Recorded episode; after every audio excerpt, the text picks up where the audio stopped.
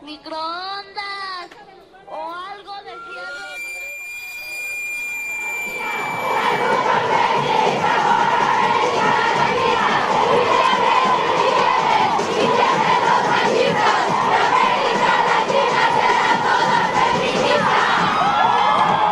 Revista de la Universidad de México, número 895. Nueva época.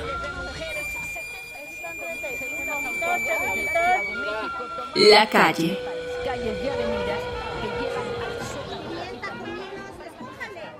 Bienvenidos al suplemento radiofónico de la revista de la Universidad de México. Yo soy Elvis Liceaga y este mes estamos hablando de la calle. Y el día de hoy vamos a hablar con Ixchel Cisneros. Ella es una activista, hace ya muchos años ha trabajado en diferentes organizaciones, instituciones, ONGs, es podcastera, está básicamente metida en todas las manifestaciones, actos en el espacio público. Bienvenida. Hola, estoy muy contenta de estar aquí contigo, la verdad me emociona mucho tu espacio y también ser parte de este espacio de la universidad. Oye, cuéntame un poquito de ti, tú que estudiaste, cómo empezaste a relacionarte con estos temas y sobre todo cuándo decidiste que además del ejercicio que uno puede hacer con ONGs, con instancias públicas y privadas, con organizaciones, con fundaciones, hay que salir a la calle. Sí, mira, yo soy periodista de formación, tanto de licenciatura como de maestría, pero siempre tuve esta vena social porque mi papá era una persona defensora de derechos humanos y pues básicamente mi mamá me dice que yo nací en una marcha y esto es o sea, bastante clave porque yo nací un 2 de octubre, entonces también Ah. tiene mucho que ver pero era porque yo acompañaba a mi papá o a Maruca o a mi mamá también a las manifestaciones desde muy chiquitita, ¿no? Entonces, sí veo yo en el uso de las calles, el uso de este espacio público, como la necesidad de mm, tomarlas para la ciudadanía y mostrar nuestro poderío y para hacernos escuchar. Entonces, empecé a mezclar el periodismo con el activismo, porque yo he hecho periodismo de todo tipo, pero sí realmente me di cuenta, sobre todo en el sexenio de Felipe Calderón, que necesitaba como poner toda mi carne al asador en temas sociales y de derechos humanos, ¿no? Porque estaba la violencia empezando, ¿no? Las violaciones a derechos humanos en el país muy fuertes. Y es cuando empiezo a enfocarme más a trabajar en organizaciones, ya a trabajar, porque siempre he participado, pero ya era como, bueno, voy a utilizar la comunicación y el periodismo desde la sociedad civil organizada. Pero sí me di cuenta que a pesar de que estos espacios puedes tener mucha incidencia y vinculación con autoridades, ¿no? Hace falta siempre este flow y esta presión de estar presionando al Estado desde la calle, ¿no? Para exigir nuestros derechos. Este, ese también es nuestro derecho, ¿no? El poder utilizar esos espacios públicos y esas calles para exigir lo que, lo que nos hemos ganado este, eh, con tantos años de lucha o lo que se han ganado nuestros papás, nuestras abuelas, ¿no? Con tantos años de lucha. Y ahora además estoy muy, muy clavada en hacer cosas de arte en espacios públicos para visibilizar y para incidir en temas de derechos humanos. Eso me interesa. ¿Por qué el arte? Porque no es lo primero que haces en las calles. ¿Qué te lleva al arte? ¿Qué tiene el arte que no tengan otro tipo de acciones callejeras? Pues en principio mi papá era actor callejero, ¿no? Entonces le aprendí que él podía en una esquina hacer su este su actuación y con eso pasar un mensaje político, este posicionarse sobre cierto tema y que era mucho más accesible para la ciudadanía, ¿no? Que la gente le volteara a ver cuando hacía eso a que cuando había un político o algún líder social echándose un speech de horas, ¿no? En, en- al final de una manifestación. Y luego en México empezó a haber esta gran ola de periodistas, pero también este, directores, directoras, que empezaron a hacer documentales con temas sociales, ¿no? Igual ya acompañados de campañas de incidencia, este, surgen festivales como Ambulante, donde se empiezan a tocar estos temas que vivimos todos en México, pero no llegaban a estos espacios este, donde podíamos como transmitir por medio del arte. Y después me junto con un grupo de chavas, donde la gran mayoría vienen del movimiento 132, pero no todas, pero sí la gran mayoría.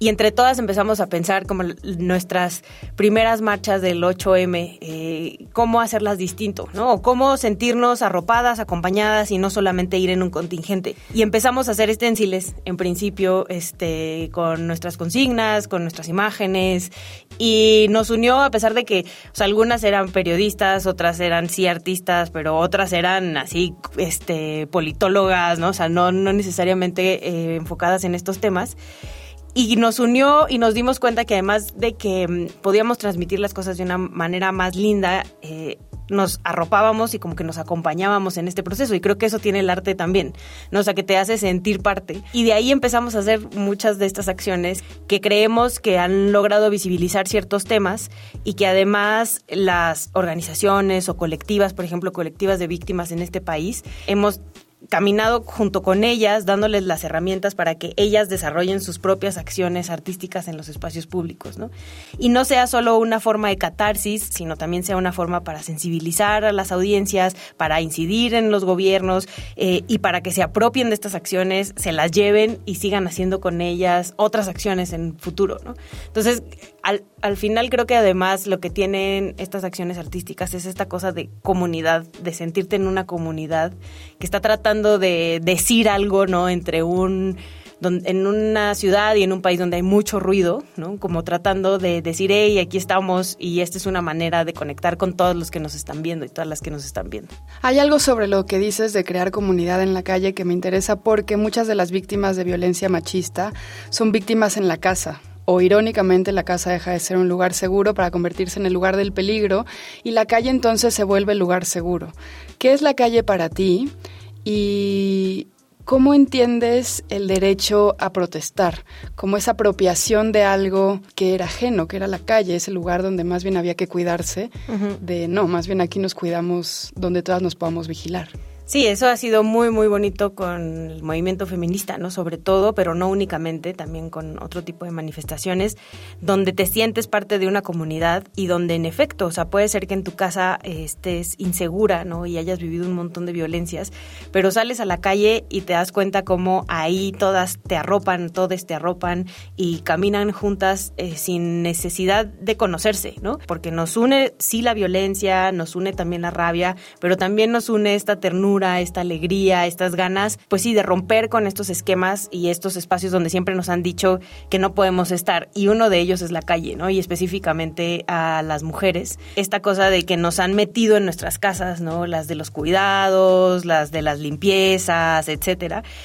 Y, es romper con todas estas estructuras que nos han enseñado y salir a tomar un espacio que es nuestro, que también eso, el Estado es muy, em, pues le encanta como decir, esto es mío, ¿no? O sea, o, qué pasó cuando los monumentos, ¿no? Que al principio era muy señalado porque rayaban las chicas monumentos.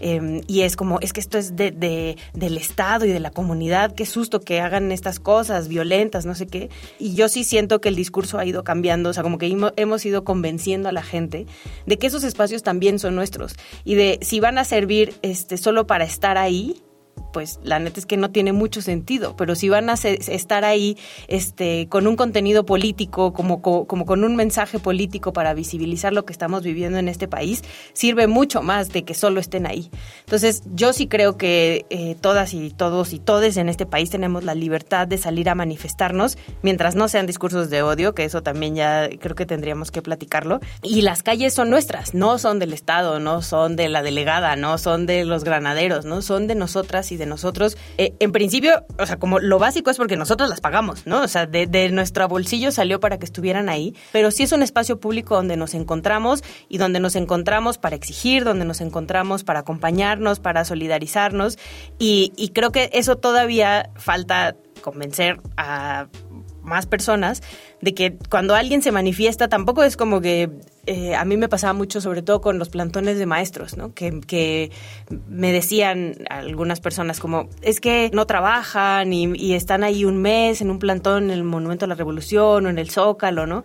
Y es como estar ahí no es cómodo, ¿no? O sea, vivir en una casa de campaña en pleno julio de lluvias de la Ciudad de México, comiendo lo que se puede, bañándote donde se puede, yendo al baño donde se puede, no se la están pasando bien, ¿no? Pero es un momento para ellos y para ellas importante de visibilizar su lucha y empujar tanto que estoy dispuesto a dormir en una casa de campaña dos meses, ¿no? Sí, sí, sí, como que hace falta mucha sensibilización de cuando encuentras una caseta tomada o cuando no puedes llegar al aeropuerto y vas a tomar tu vuelo, qué coraje, pero también dices, es que, ¿de qué otra manera voy a apoyar a estas personas que el Estado no las está escuchando? Y si me pasara a mí, ¿qué haría? Sí, y ahora hay muchas manifestaciones, eh, no sé, que matan a una chica, ¿no? Y, o desaparecen a una chica. Aquí en la Ciudad de México ha habido varias. Eh, y cierran las principales carreteras o, las o la salida a Cuernavaca, ¿no? Y es como, nos están afectando. Pues sí, pero ponte en tus zapatos. Si fueras tú, tu papá, tu mamá, tu hermano, quisiera salir a cerrar todo hasta que te encontraran, ¿no? Si fuera alguien que tú quieres mucho, harías lo mismo. Entonces, como ponte en sus zapatos. De verdad no es que te quiera molestar y que no puedas salir de tu puente eh, por la, la, caseta Cuernavaca. Simplemente quiere que el Estado se accione. ¿Y cómo se acciona el Estado? Haciendo este tipo de cosas. Y eso lo hemos visto históricamente con muchas manifestaciones, ¿no? O sea, así es como las cosas han cambiado cuando el Estado se da cuenta que estamos organizados y organizadas. No sé si esto hace que a veces la protesta pública se vuelva como, bueno, les dejamos que marchen una vez al año, júntense, ¿sabes? Como que hay algo que me preocupa de la protesta en el espacio público que tiene que ver con contracultura contenida dentro de la cultura, ¿no? Como que en el fondo no sé si realmente estamos consiguiendo cosas. ¿Tú qué sientes? Sí, yo creo que sí las estamos consiguiendo y que además incluso han surgido muchas cosas después de estas marchas, ¿no? O sea, te encuentras con personas con las que a lo mejor jamás en la vida te hubieras podido topar de otra manera. Y de ahí salen proyectos, y de ahí salen colectivas, y de ahí salen acciones a futuro. O sea, yo creo que además las manifestaciones solo son la primera catapulta que hace explotar todo lo demás. Y eh, aún así, o sea, cuando en pandemia, sobre todo en el tema feminista, o sea, en pandemia las chicas salían a marchar para defender sus derechos, no solo el 8, ¿no? Varias veces en pandemia salieron y era, era esto, o sea, las calles son nuestras y cuando necesitemos las vamos a tomar. Oye, antes de que se nos acabe el tiempo, además de las marchas icónicas del 8M, que creo que cada vez son más icónicas, ¿hay algún tipo de protesta efectiva o acciones callejeras que tú encontraras como muy, muy interesantes en su efecto hormiga socialmente, porque creo que muchas veces las marchas lo que tienen es que nos ven, nos ven ahí, nos ven. Yo me acuerdo que ahora en la última 8M veía muchas personas viendo, impresionadísimos, y yo les decía, sí, sí, yo Estos somos. Sí. Eh, ¿Hay algún tipo de marcha o de acto callejero que te haya llamado particularmente la atención o que te haya inspirado? yo me acuerdo mucho de las marchas y de los, este, los cierres de calles de Atenco, cuando la violencia por el aeropuerto, en ese entonces Enrique Peña Nieto era gobernador del Estado de México y Vicente Fox era presidente, y cómo salieron eh, estas pues sí, o sea, los ciudadanos y ciudadanas de Atenco a quienes les iban a quitar sus tierras, ¿no? En sus caballos, con sus machetes, ¿no? Que era, que, que en ese entonces mucha gente decía, qué violentos. Y es como, no, o sea, el machete, en los, los campesinos no lo usan para matar, los usan para cortar la hierba, ¿no? Entonces, pero eso era una forma de mostrar su poder y mostrar el, no nos están tomando en cuenta esto no va a pasar, ¿no? O sea, no va a pasar por encima de nosotros. Ese tipo de manifestaciones que sobre todo se ven en pueblos indígenas o en comunidades, eh, me parece súper poderoso, ¿no? O sea, sí además nos muestra a nosotros blancos privilegiados de la Ciudad de México que han aguantado tanto que ya no están dispuestos y dispuestas a aguantar, ¿no? Y están, necesitan romper con nosotros y con todas estas estructuras de opresión horrendas. Pues se nos acabó el tiempo. Muchas gracias, Ixchel. No, no, no, invítenme más seguido. Pero qué chido, qué chido, acá andamos. Seguro. Síganla en Twitter y en Instagram y escúchenla en este podcast que se llama Derecho Remix. Hemos llegado al final del programa. Si quieren leer más sobre la calle, busquen nuestro número en las tiendas donde se vende la revista de la Universidad de México, las tiendas del fondo, muchísimas librerías, grandes e independientes, las librerías de la UNAM, por supuesto. Y también busquen nuestro número en línea, es gratuito, en www.revistadelauniversidad.mx. Recuerden también que en Facebook y en Twitter nos encuentran como revista-unam y sobre este programa pueden escribirnos a arroba shubidubi. Si se quieren suscribir a la revista, háganlo a suscripciones arroba revistadelauniversidad.mx. Gracias a Gabriel Centeno, a Frida Saldívar y a Yael Weiss. Yo soy Elvis Liceaga. Hasta pronto. Este programa es una coproducción de la revista de la Universidad de México y Radio UNAM.